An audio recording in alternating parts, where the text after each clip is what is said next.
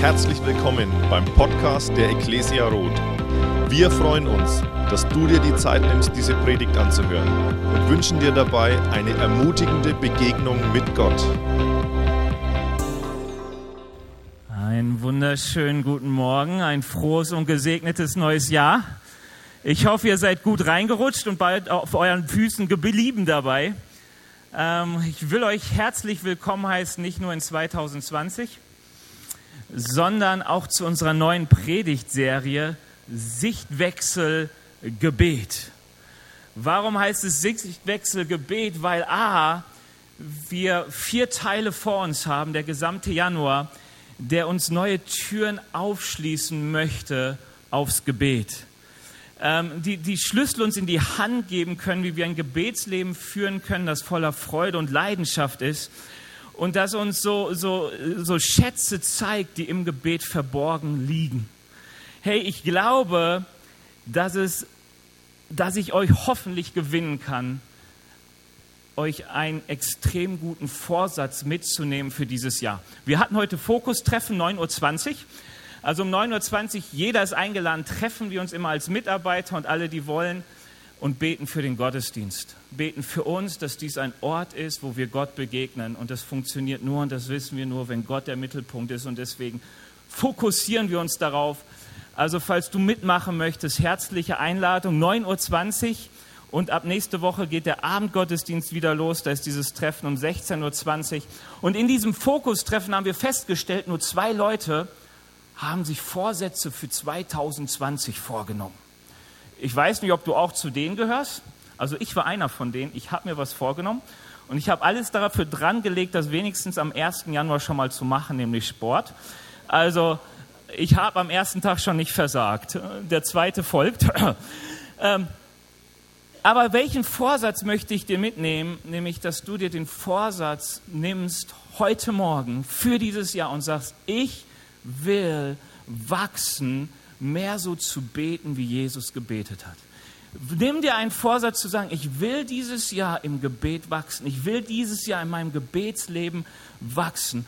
Warum? Im Jesus-Leben war es der Schlüssel für seine Autorität und für seine Kraft.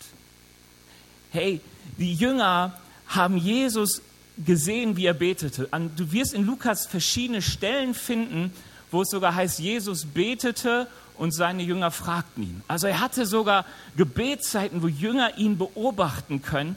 Und das, was er, diese Jünger als Wunsch äußern, ist, Herr, lehre uns beten. Und ich dachte, das ist interessant. Du könntest ja sagen, Herr, lehre uns Wunder zu tun, Herr, lehre uns dieses und jenes. Aber den Wunsch, den die Jünger an Jesus äußerten, ist, Herr, lehre uns beten. Und ich will dir etwas sagen, diese Jünger waren Juden. Diese Jünger beteten von klein auf. Die kannten samstägliches Gebet, gemeinsames Gebet in der Synagoge, im Tempel. Sie kannten, sie wussten, wie man betet. Sie kannten die Psalme, sie kannten die Bibel, aber sie merken, das Gebetsleben Jesu hat eine andere Kraft, hat eine andere Autorität, hat eine andere Größe in seinem Leben. Und sie wünschten sich von Jesus beten zu lernen und Jesus brachte ihnen das bei. Wisst ihr, woher ich das weiß? Weil die Gemeinde in Apostelgeschichte, also die Apostelgeschichte redet nicht nur von den Aposteln, sondern sie redet von der Gemeinde der ersten Zeit.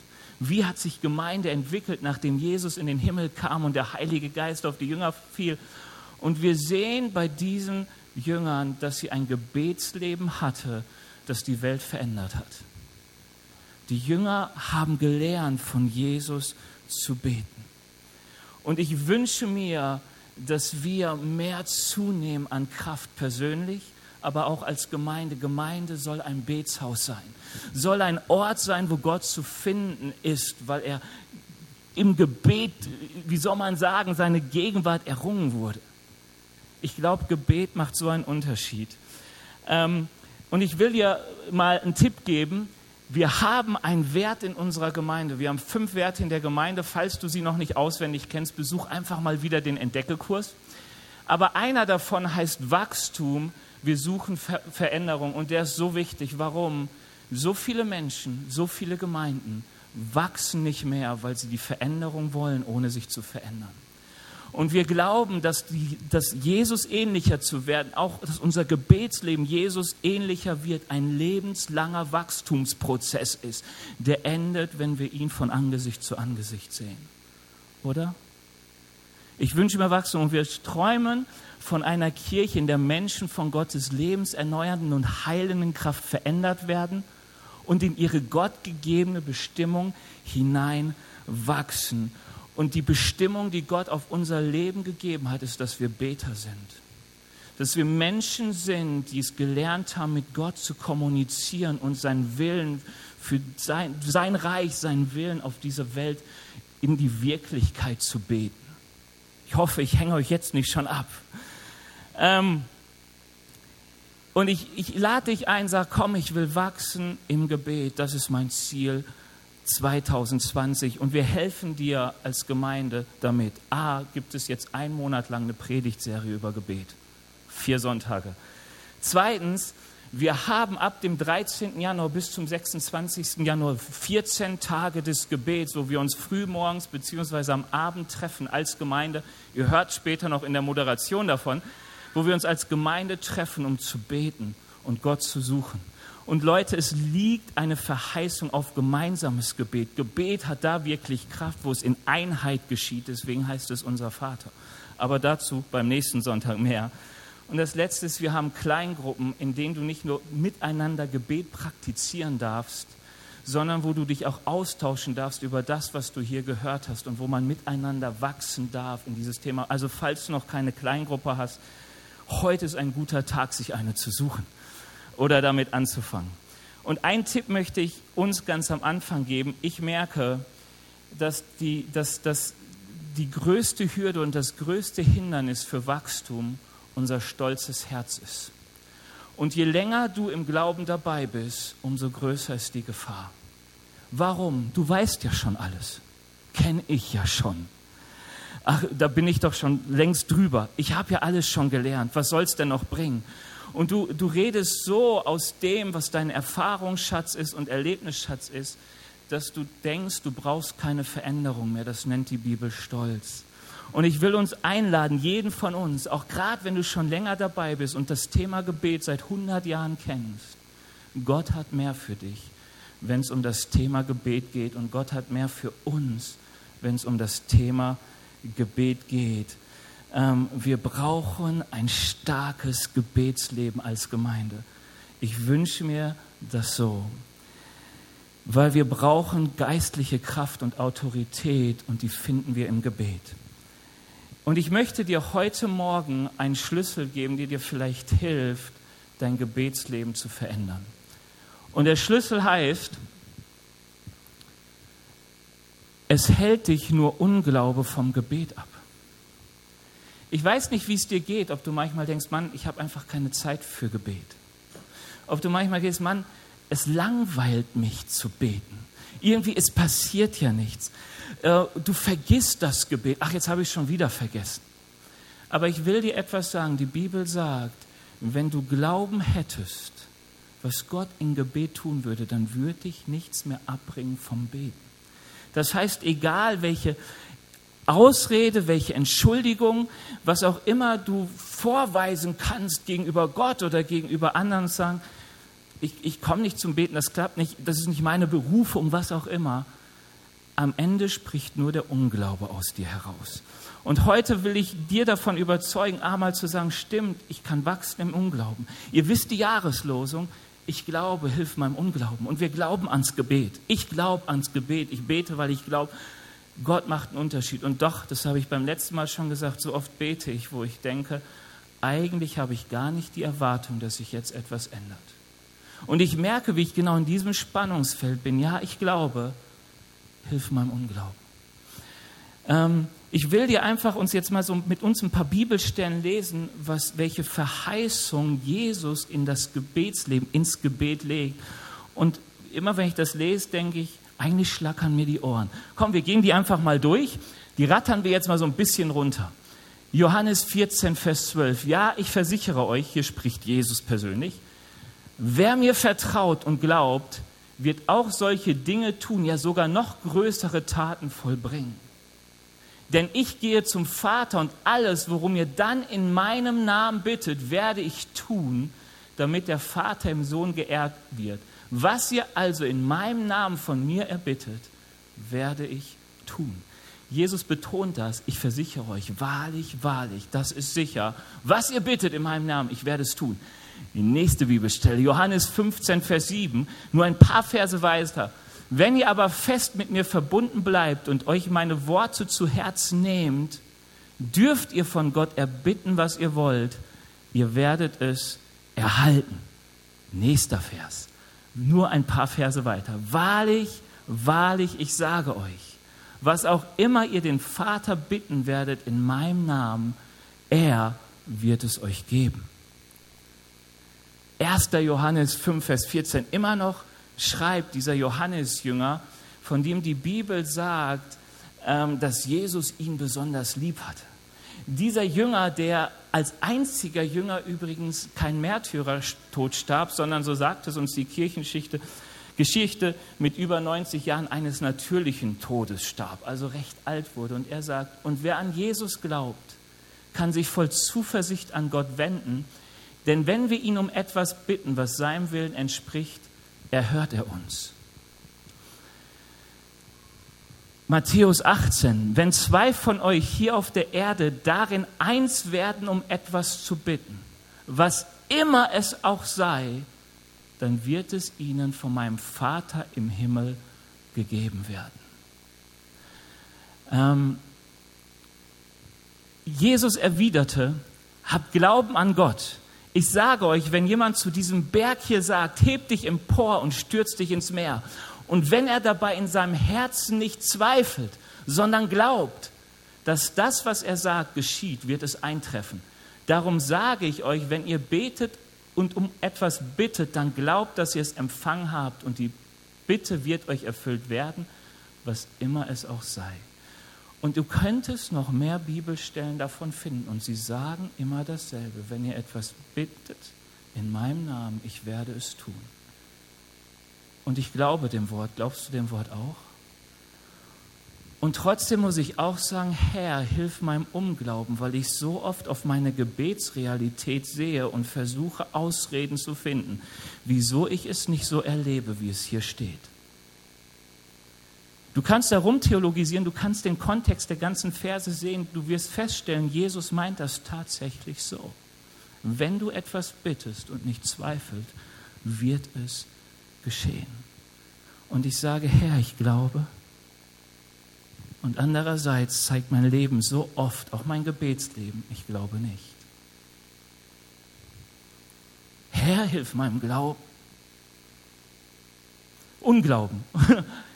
Glaube habe ich, wir brauchen ja nur den Senfkorn, aber so oft gucke ich auf das, was ich sehe, das, was ich wahrnehme, auf meine Erklärung und dann denke ich, ja, ja gut, wird schon irgendwie anders. Ich gehe noch eins weiter und jetzt wird es interessant. Jesus erzählt ein Gleichnis in Lukas 18. Das könnt ihr mal durchlesen. Da geht es um eine Witwe, die einen ungerechten Richter anfleht, ihr, anfleht ihm Recht zu, ihr Recht zu verschaffen und der Richter sagt, will ich nicht. Und weil die Witwe so permanent ist und er irgendwann Angst hat, dass sie ihm die Augen auskratzt, sagt so, okay, ich werde dir einfach recht geben, dann habe ich endlich wieder Ruhe in meinem Leben. Und dann sagt Jesus folgendes, wenn selbst der Ungerechte schließlich ein gerechtes Urteil fällte, wird Gott dann nicht seinen Auserwählten, die ihn Tag und Nacht anflehen, ihr Recht verschaffen? Wird er sie vertrösten? Ich sage euch, er wird ihnen Recht verschaffen und zwar schnell. Doch wenn der Menschensohn wiederkommt, wie viele wird er dann vorfinden, die solch einen Glauben haben? Ist interessant, oder? Jesus erzählt, Jesus ist ja ein gläubiger, vertrauensvoller Mensch, der hofft.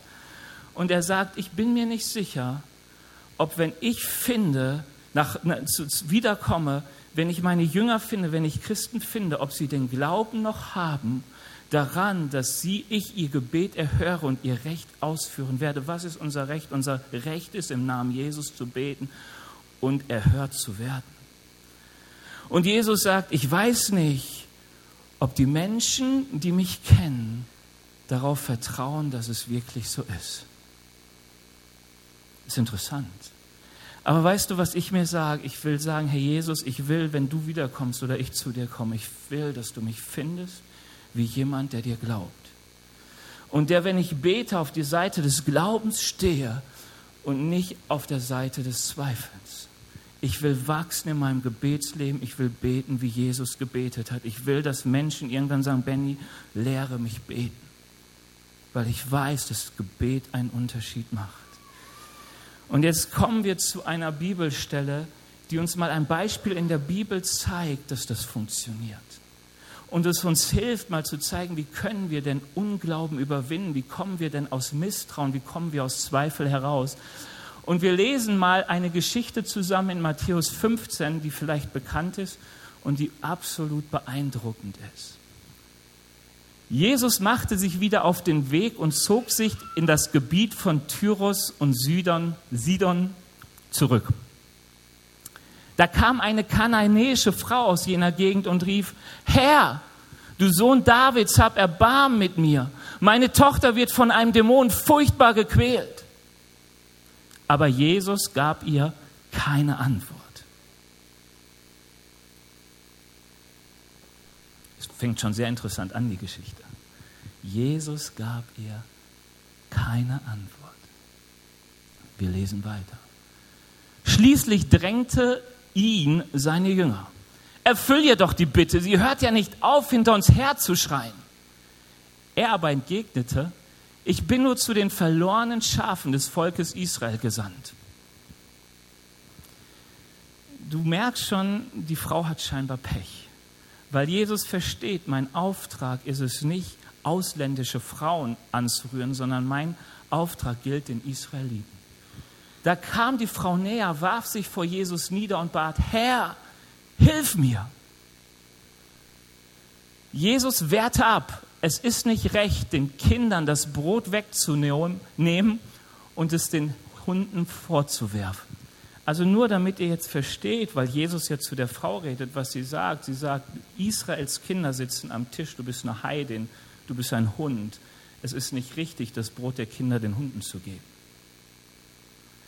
Ich weiß, das klingt nicht so wie Jesus, aber vielleicht manchmal, wie wir Jesus erleben, wenn wir beten.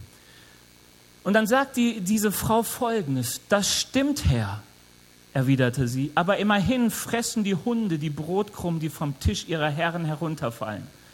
Da sagte Jesus zu ihr, Frau, dein Glaube ist groß, was du willst, soll geschehen. Von diesem Augenblick an war ihre Tochter gesund. Und ich möchte, dass du mal ganz bewusst das Ende anguckst. Jesus sagt nicht, dir geschehe nach deinem Glauben. Jesus sagt, dein Glaube ist groß, dir geschehe, was du willst. Was hat Jesus vorher in den Versen gesagt? Er hat gesagt, was ihr wollt und den Vater bitten werdet, wird er tun. Und hier sehen wir eine Frau, von der die Bibel uns sagt, die hatte großen Glauben. Und wir werden auch merken, wir stehen wahrscheinlich, also wenn ich die Frau sehe, dann weiß ich, ich stehe nicht, wo die Frau steht. Ich weiß, ich würde gerne da stehen, wo die Frau steht. Ich weiß, ich hätte gerne diesen großen Glauben im Gebet.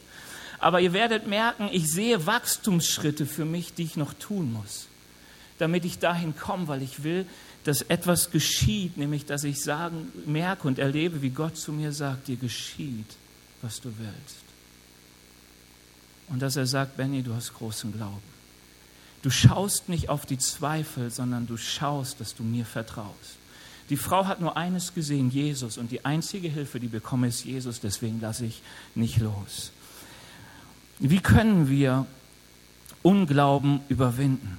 Das Erste, was ich hier sehe, ist, sei beharrlich. Und ich dachte, das ist interessant, das, was die Frau erlebt, ist das, was ich oft erlebe, wenn ich für etwas bete. Nämlich nichts.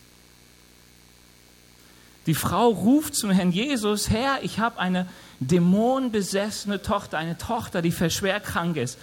Hilf mir. Und da heißt es, Jesus schwieg. Wie oft erlebst du das Schweigen Gottes, wenn du betest? Wie oft erlebst du, dass wenn du ihn ständig betest, keine Gefühlswallung der Gegenwart Gottes kommt, kein Engel von Himmel, der dich irgendwie berührt, nicht irgendwas bewegt und zittert und was weiß ich nicht, sondern du merkst einfach nichts. Das ist, was der Frau entgegenschlug, nichts. Jesus war sogar greifbar nah, er war ja sichtbar, aber sie betete keine Antwort. Und ich sage dir etwas, Unglaube entsteht, weil wir ungeduldig sind. Glaubst du mir? Ich habe letzte Mal schon Abraham gesagt, Abraham wurde irgendwann ungeduldig, als er mit fast 90 sich anguckte und seine Frau sagte, mit den Kindern ist jetzt schwierig, Herr, äh, ich versuche mal einen anderen Weg. Der hat schon lange ausgeharrt, aber irgendwann war seine Geduld am Ende. Und ich sage dir, Ungeduld bringt Unglaube in dir hervor. Deswegen ist es wichtig, etwas gegen deine Ungeduld zu tun und sich auf die Seite der Beharrlichkeit, des Ausharrens, der Geduld zu schlagen. Ähm, weißt du, warum wir beten? Weil wir von Jesus Antwort erwarten. Und weißt du, wie lange wir beten, bis wir von Jesus Antwort bekommen? Weißt du, wenn du, ich habe das Gefühl, auch in meinem Leben ist Gebet manchmal so ein Automat. Nein, eigentlich ist es die Münze, die ich in den Automaten Gott reinstecke und dann sage, Herr, ich habe meine Pflicht getan, jetzt handelst du. Und wenn dein Wille so ist, dann geschehe er. Wenn er nicht so ist, dann geschieht halt eben nicht. Punkt. Kennt das jemand von euch? Seid ihr nicht so unfromm wie ich? Doch. Ist doch interessant, dass wir es wie eine Kohle erwarten. Das ist ja auch so der Zeitgeist oder der Geist unserer Zeit, dass wir heute bestellen und es morgen haben. Herr, ich habe heute zu dir gebetet. Wieso ist es morgen nicht passiert? Eigentlich, du weißt doch schon, was ich bete. Warum ist es gestern nicht geschehen?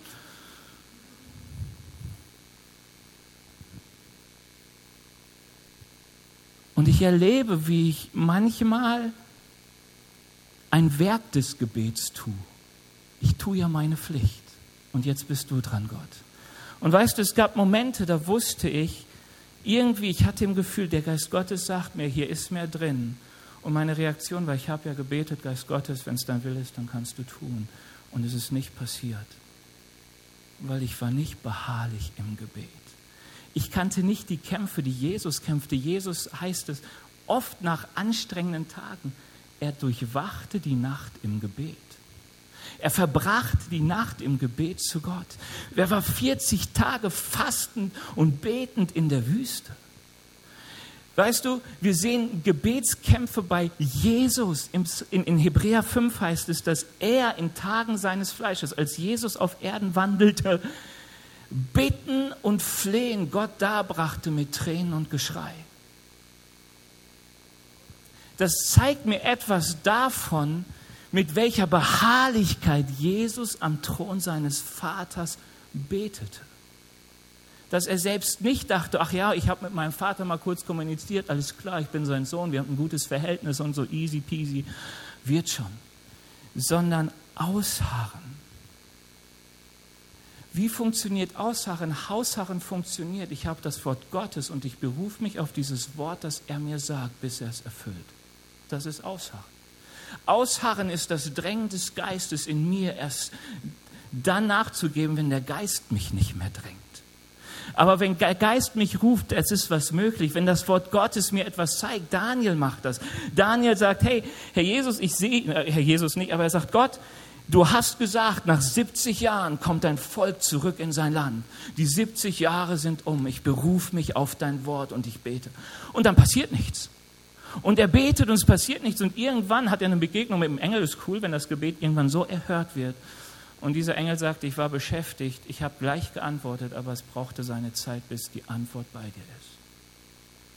Das geht über mein Bitten und Verstehen hinaus, aber ich weiß, Gott möchte, dass wir uns bewegen lassen durch seinen Geist und beharrlich sind im Gebet. Und dann darfst du auch flehen und schreien weil du weißt, der Einzige, der die antworten kann, ist Jesus. Die Frau erlebt einen ignoranten Jesus. Überleg dir das mal. Mann, Frau in der damaligen Zeit war schon schwierig. Kananäische Frau und Jude war auch schon schwierig. Und jetzt ruft eine kananäische Frau einem Juden und seinen Jüngern hinterher und er reagiert nicht. Die gute und richtige und sozial, so, so, so gesellschaftlich anerkannte Reaktion wäre, upsala, ich habe mich zu weit rausgewagt, ich äh, bin mal wieder still. Ich störe den Meister nicht in seinem Urlaub. Aber Jesus, obwohl er nicht, nicht Jesus, sondern die Frau bleibt dran, beharrlich. Und ich sage dir warum. Und ich sagte, und das ist so wichtig auch für dein Gebetsleben, die Frau wusste, dass Jesus der Messias ist. Ich weiß nicht, woher sie es wusste. Aber ich bin mir sicher, sie wusste, dass ein Auftrag ist, Gefangene freizusetzen. Sie wusste, dass sein Auftrag ist, Licht in diese Welt zu bringen, Kranken Heilung zu geben und so weiter, so wie Jesus seinen Dienst beginnt. Und sie wusste, ich darf schreien, weil Jesus Dienst ist es, Dämonen auszutreiben aus Menschen, auch aus meiner Tochter. Warum wusste sie das? Sie kannte das Wort Gottes. Leute, wenn wir das Wort Gottes nicht kennen, kann unser Gebet nie kraftvoll werden. Weil das Einzige, was, dich, was dir eine Grundlage gibt, auf die du harren kannst, ist das Wort Gottes. Nicht, weil du dir so gerne etwas irgendwie wünschst. Ich hätte gerne einen Ferrari. Ferrari gibt es nicht in der Bibel. Du kannst dich nur auf einen Esel berufen. Keine Ahnung, ob dir das hilft. ähm, und ich sagte, dass Gott aus unerklärlichen Gründen unsere Geduld gerne herausfordert. Ich dachte, es ist manchmal interessant, und dann komme ich auch zum nächsten Punkt, ähm, dass Gott möchte, dass wir Dinge öfters tun, bis er handelt. Also es gibt eine Geschichte in 2. Könige 5, da gibt es einen Hauptmann, Hauptmann Naaman, der eine Pest hat, der Ausschlag hat und Gott heilt ihn und, und der Prophet sagt ihm, weißt du, du musst siebenmal untertauchen im Jordan, danach bist du gesund. Und der Naaman sagt, sag mal, bin ich bescheuert, so einen dreckigen Jordanfluss hier, ich kann doch woanders auch. Am Ende macht er es, aber ich dachte siebenmal. Du guckst, tauchst einmal unter, denkst, nichts passiert, tauchst zweimal unter, nichts passiert, dreimal unter, nichts passiert. Ich habe keinen Bock mehr. Aber der hat siebenmal gesagt, na gut, sei beharrlich. Zweiter Punkt, und der ist für mich unheimlich spannend. Ich, vielleicht kürze ich den dritten aufgrund der Zeitfrage sei fest entschlossen. Bete trotz Gottes Unwilligkeit. Und ich glaube, das ist das, was, was, was mich bei dieser Frau herausfordert in meinem Gebetsleben. Diese Frau betete, obwohl Jesus sagte, ich bin nicht willig und ich habe keinen Auftrag hier zu handeln.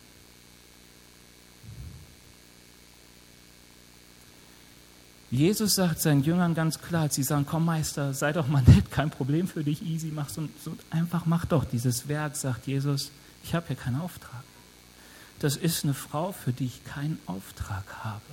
Ich bin nicht gewillt, hier etwas zu tun. Und die Frau bleibt trotzdem dran. Und dann gucke ich in die Bibel und denke, es ist interessant, Menschen können Gott zum Handeln bewegen, wo Gott nicht gehandelt hätte, hätten sie nicht gebeten und wären sie nicht dran geblieben. Hiskia. Zu Hiskia kommt ein Prophet des Herrn und er sagt, Hiskia, bestell dein Haus, du wirst sterben. Weiß nicht, das ist auch mal eine Prophetie. Also falls du eine Prophetie suchst, sowas kann ja auch mal kommen. Ähm, Weißt du, und Hiskia macht Folgendes. Er dreht sich um und sagt, Herr, ich habe so gerecht vor dir gelebt.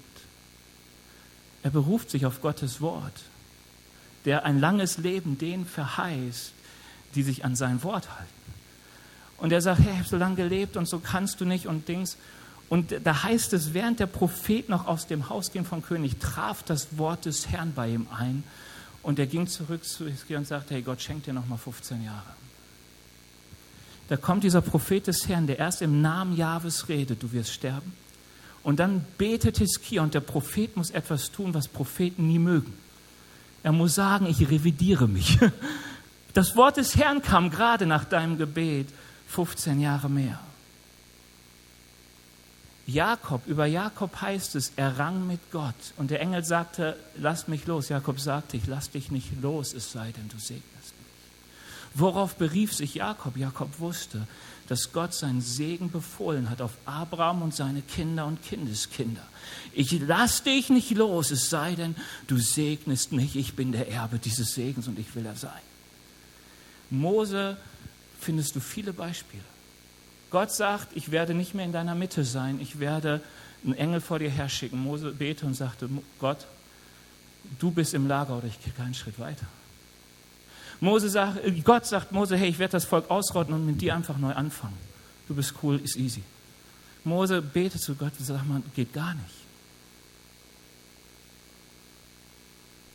Und du könntest so immer wieder Aussagen von Menschen finden, wie auch von dieser Frau.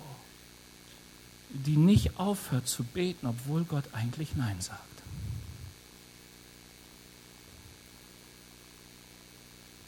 Merkst du, da ist noch Potenzial im Gebet zu wachsen? Zu kämpfen? Wie kann das sein? Ich sage dir etwas, warum es so ist, weil Gott uns als seine Kinder und seinen Dienern Autorität und Verantwortung gibt dafür, dass sein Reich in dieser Welt vorangeht. Und wenn du nicht betest, passieren Dinge nicht. Und wenn du betest, passieren Dinge. Das ist so wichtig. Paulus sagt, betet, damit mir die Tür geöffnet würde. Er sagt damit, betet nicht, meine Tür ist verschlossen. Ich glaube, dass es Menschen gibt, die sind gestorben, die Gott heilen wollte, aber die, die für sie gebetet haben, haben nicht gebetet. Mein Gebet macht einen Unterschied, weil ich dafür sorge, dass der Wille Gottes sich bewegt, weil ich habe die Verheißung. Ich habe von Gott ähm, das Vorrecht bekommen, an seinen Thron beten zu dürfen im Namen Jesus. Und er hat gesagt, ich werde es tun. Und er hat uns gegeben, wie lautet sein Gebet? Unser Vater im Himmel, dein Recht komme, dein Wille geheiligt werde, dein Name, dein Recht komme, dein Wille geschehe. Was ist unser Auftrag im Gebet? Sein Reich zu, in die Wirklichkeit zu beten auf dieser Erde. Und ich denke, wenn ich dann Jesus sehe und wir, ich sage dir etwas, wir sind an der Stelle von Jesus gesetzt. Deswegen, das ist das, wo denn Jesus über drei Kapitel den Jüngern sagt, hey, ihr dürft jetzt beten und ich werde euch erhören, ich werde euch erhören, ich werde euch erhören. Dann geht es ihm darum, dass er geht und sie zurückbleiben und sie seinen Auftrag erben. Wir als Kirche Gottes haben den Auftrag geerbt und wir haben nicht nur die Pflichten, sondern auch die Rechte bekommen. Dieses Reich Gottes in die Wirklichkeit zu beten in dieser Welt. Und ich dachte, es ist so interessant. Jesus geht zum toten Lazarus, er geht ans Grab, sagt, rollt den Stein hinweg. Und dann wendet er sich an Gott und sagt, weißt du, ich weiß ja, dass du mich erhörst. Ich wundere mich bei Elia. Elia fängt Krach an mit über 500 Baalspriestern. Und er macht alles, wenn Feuer vom Himmel fällt und so. Ihr müsst euch die Geschichte durchlesen, findet ihr einfach mal nach googeln. Und du wirst sehen, dass Elia erst nachdem er alle herausgefordert hat, anfängt zu Gott zu beten. Weil er etwas wusste. Ich habe den Auftrag, das Recht Gottes in dieser Welt voranzutreiben. Es ist Zeichen oder es ist, es ist das, was wir uns als Botschafter Gottes aufmacht, dass wir keine Marionetten sind, sondern dass Gott uns etwas anbefohlen hat, Geschichte des Reiches Gottes zu schreiben. Und wenn wir nicht unseren Plan, nicht unseren Auftrag, nicht unser, unsere Berufung wahrnehmen, dann geschehen Dinge nicht, die Gott tun möchte eigentlich. Davon bin ich fest überzeugt. Eine nicht betende Gemeinde ist eine Gemeinde, die verhindert, dass der Wille Gottes geschieht in dieser Welt. Und das ist für mich ein Geheimnis und das ist etwas, was für mich Ehrfurcht auslöst. Wie kann das sein, dass Gott sich so stark mit uns verbindet? Wie kann es sein, dass er uns Autorität gibt, Dinge in dieser Welt zu verändern? Wieso macht er sich abhängig von uns? Ich weiß es nicht. Aber ich sehe es nur in der Bibel an verschiedenen Stellen, dass es so ist dass Dinge sich verändern, wenn Christen handeln und sich Dinge nicht verändern, wenn sie nicht handeln. Wenn wir beten, passiert etwas. Die Bibel sagt uns, Jakobus 4, ihr habt nicht, weil ihr nicht bittet. Ihr habt nicht, weil ihr nicht bittet, ist, der Aus, ist die Auswirkung von Unglaube. Wenn ich nämlich hingehe und sage, weißt du, an sich ist eigentlich wurscht, ob ich bete oder nicht, weil Gott macht sowieso, was er will, warum soll ich dann beten? Und ganz ehrlich, manchmal denke ich genau das hey Gott, ich habe doch ein Gebet gebetet, wenn du jetzt willst, dass der gesund wird, dann wird das schon passieren. Aber das ist ein Zeichen von Kleinglauben, von großem Glauben, ist zu sagen, ich weiß, dass Gott sich verherrlichen will in dieser Welt und Gefangene befreien möchte und Kranke gesund machen möchte. Und ich bete die Realität Gottes in diese Welt. Ich investiere in mein Gebetsleben, weil ich will den Arm Gottes bewegen. Und er hat mir verheißen, was auch immer ihr bitten werdet, in meinem Namen werde ich tun. Und dieser Name, das, was Gott möchte, ist, dass sein Reich vorwärts kommt. Und bei allem, wo sein Reich vorwärts kommt, steht Gott erstmal hinter. Und er wird dir sehr klar Nein sagen, wenn er tatsächlich mal einen anderen Weg hat. Die Bibel sagt uns, gerade an so einer Stelle, der Zweifler findet nichts. Und ich will jetzt mal unsere frommen Gefühle etwas herausfordern. Wenn du betest und glaubensvoll betest und am Ende sagst, nicht mein Wille geschehe, sondern dein Wille, dann ist das nach meiner, nach meiner Überzeugung manchmal und gar nicht so selten ein klares Zeichen von deinem Kleinglauben. Das Gebet betet Jesus und das ist das einzige Mal und das ist eigentlich ein Geheimnis, weil Jesus die ganze Zeit überzeugt ist, dass er ans Kreuz muss. Und er betet in diesem Garten, Herr, wenn dieser Kelch an mir vorübergeht, der wusste, es kann überhaupt nicht vorübergehen. Es drückt etwas aus über, über seinen Zweifel und über, über Dinge, die in seinem Herzen vorgehen. Aber für Jesus war nie eine Frage, dass er ans Kreuz geht. Auch nicht an der Stelle. Die Bibel sagt uns, er hätte den Moment, wo sie ihn gefangen genommen, eine ganze Armee Gottes holen können. Das war keine Frage. Jesus wusste, was ich den Vater bitten werde, er wird es tun. Er wusste, ich kann die Armee hervorholen, ein, ein, eine Engelsarmee Gottes, die mich rausholt aus allem und alles platt macht. Überhaupt kein Problem. Aber er tat es nicht, weil ihm klar war, der Wille Gottes geht übers Kreuz. An den wenigsten Stellen sonst in der Bibel finde ich diese Formulierung, sondern die Leute beten so, dass es der Wille Gottes ist. Und wenn es das nicht ist, beten sie den Willen Gottes in die Realität. Smith Wigglesworth hat mal gesagt, wenn mich der Heilige Geist nicht bewegt, bewege ich den Heiligen Geist. Und wisst ihr, ich glaube, du kannst sagen Blasphemie, aber ich glaube, hier fängt ein Geheimnis des Gebets an von dem ich mir wünsche, dass wir es ergreifen als Gemeinde, dass wir den Geist Gottes bewegen können und dass der Geist Gottes uns anspornt, seine Wirklichkeit in die Welt zu rufen. Und da kann dann nicht mehr hinten dran stehen, nicht mein Wille, sondern dein Wille geschehe. Weil wie kann ich denn etwas rufen und wofür kann ich einstehen, wenn es nicht der Wille Gottes ist? Versteht ihr, was ich meine? Am Ende des Gebets zerstöre ich den Glauben in mein Gebet, weil ich am Ende eigentlich sage, ich weiß, es ist eigentlich mein Wille und nicht dein Wille. Deswegen soll, hey, am Ende dein Wille geschehen und nicht mein Wille. Ich hoffe, ich, ich, ich nimmt das mal mit nach Hause, wenn ihr denkt, jetzt so langsam ist der Pastor völlig abgedreht und blasphemisch unterwegs oder so.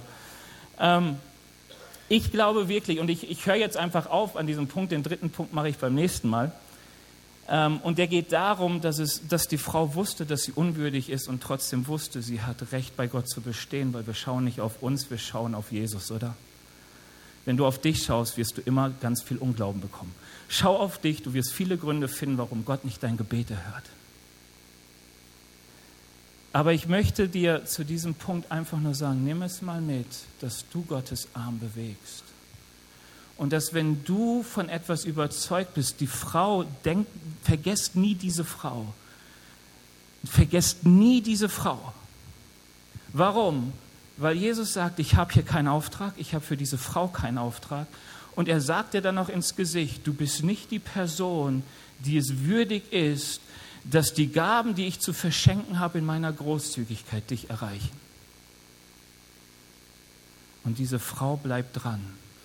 Und das Ende dieses Liedes ist, dass Jesus sagt, so großen Glauben habe ich kaum gefunden. Dir geschehe nach deinem Willen. Und ich möchte, und das, das ist noch wichtig, nicht, wir sind manchmal Leute, die haben starken Willen, aber unser Herz ist so weit von Gott weg. Ich glaube, dass diese, diese Tiefe des Gebets nur da erlangt wird, wo das Herz Gottes und mein Herz eins ist. Mose hat, hat, hat, hat das Moses Gebet zu sagen, ich will mit diesem Volk weitermachen, Herr, bitte vernichte es nicht, war ein Gebet tief aus dem Herzen Gottes. Es entsprach zu 100 Prozent dem Willen Gottes. Dieses Gebet der Frau war zu 100 Prozent der Wille Gottes. Jesus will nichts lieber, als dass von Dämonen gefangene Personen frei werden. Jesus liebt es, Menschen frei zu machen, die gebunden sind. Er liebt es doch. Du kannst mir doch nicht sagen, ich habe gebetet, aber der Herr wollte mich nicht frei machen. Du glaubst doch nicht wirklich, dass es Gottes Wille ist, dass du in Gefangenschaft von Sünde bleibst. Ich weiß, dass es Gottes Wille ist, Freiheit zu schenken. Ich weiß, dass es Gottes Wille ist, dass er geehrt wird. Ich weiß, dass es Gottes Wille ist, dass seine Gemeinde stark ist, weil seine Gemeinde bildet den Leib Jesu ab in dieser Welt. Ich weiß, dass Jesus Wille es ist, das Gebet, das ich zu ihm spreche, erhört wird und eine Veränderung bewirkt in dieser Welt. Das einzige Problem ist mein Unglaube. Das Einzige ist, dass ich manchmal mehr auf das baue, was mein Verstand und meine Augen mir sagen. Dass ich manchmal mich mehr, mehr mit dem beschäftige, was meine Zweifel nähern, als das, was meinen Glauben stärkt. Herr, ich glaube, hilf meinem Unglauben. Lass uns aufstehen.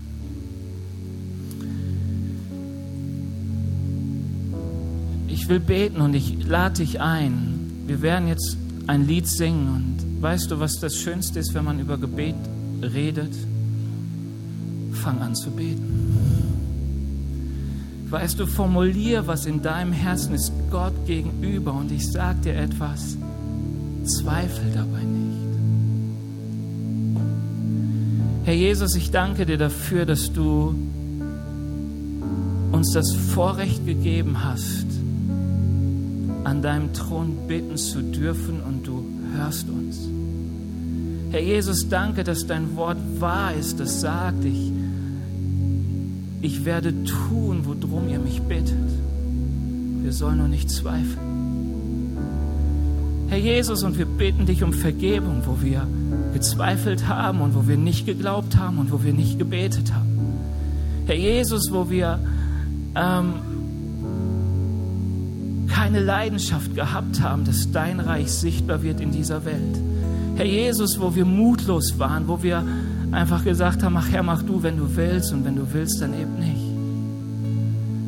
Herr Jesus, ich danke dir dafür, dass du unser Herz füllst mit Leidenschaft und mit Freude an dir, mit Freude an deinem Reich, dass es sichtbar wird, mit einer Leidenschaft dafür, dieses Reich, das du hast, sichtbar zu machen. Ein Reich der Gerechtigkeit, des Friedens und der Freude. Herr Jesus, mehre unseren Glauben. Herr Jesus, hilf uns aus unserem Unglauben, hilf uns aus den Zweifeln, dass wir uns nähren aus deinem Wort dass wir Gemeinde werden, Kirche werden, die stark ist im Gebet, die stark ist im Glauben. Herr Jesus, zu der du sagst, euer Glaube ist groß, euch geschehe nach eurem Willen. Herr Jesus, wir sehnen uns danach. Komm du jetzt in unsere Zeit. Herr Jesus, breche durch unseren Zweifel, breche durch unseren Unglauben durch. Heiliger Geist, ich bitte dich, dass du Raum nimmst, Raum nimmst zur Veränderung. Danke, Jesus. Wir hoffen, dass dir diese Predigt gefallen hat und dich in deinem Leben mit Gott stärkt. Außerdem wollen wir dich gerne besser kennenlernen. Dazu bist du herzlich eingeladen, unsere Sonntagsgottesdienste um 10 und 17 Uhr zu besuchen. Schau doch mal auf www.ecclesia-rot.de vorbei oder auf den sozialen Medien unter Ecclesia Rot. Wir freuen uns auf dich.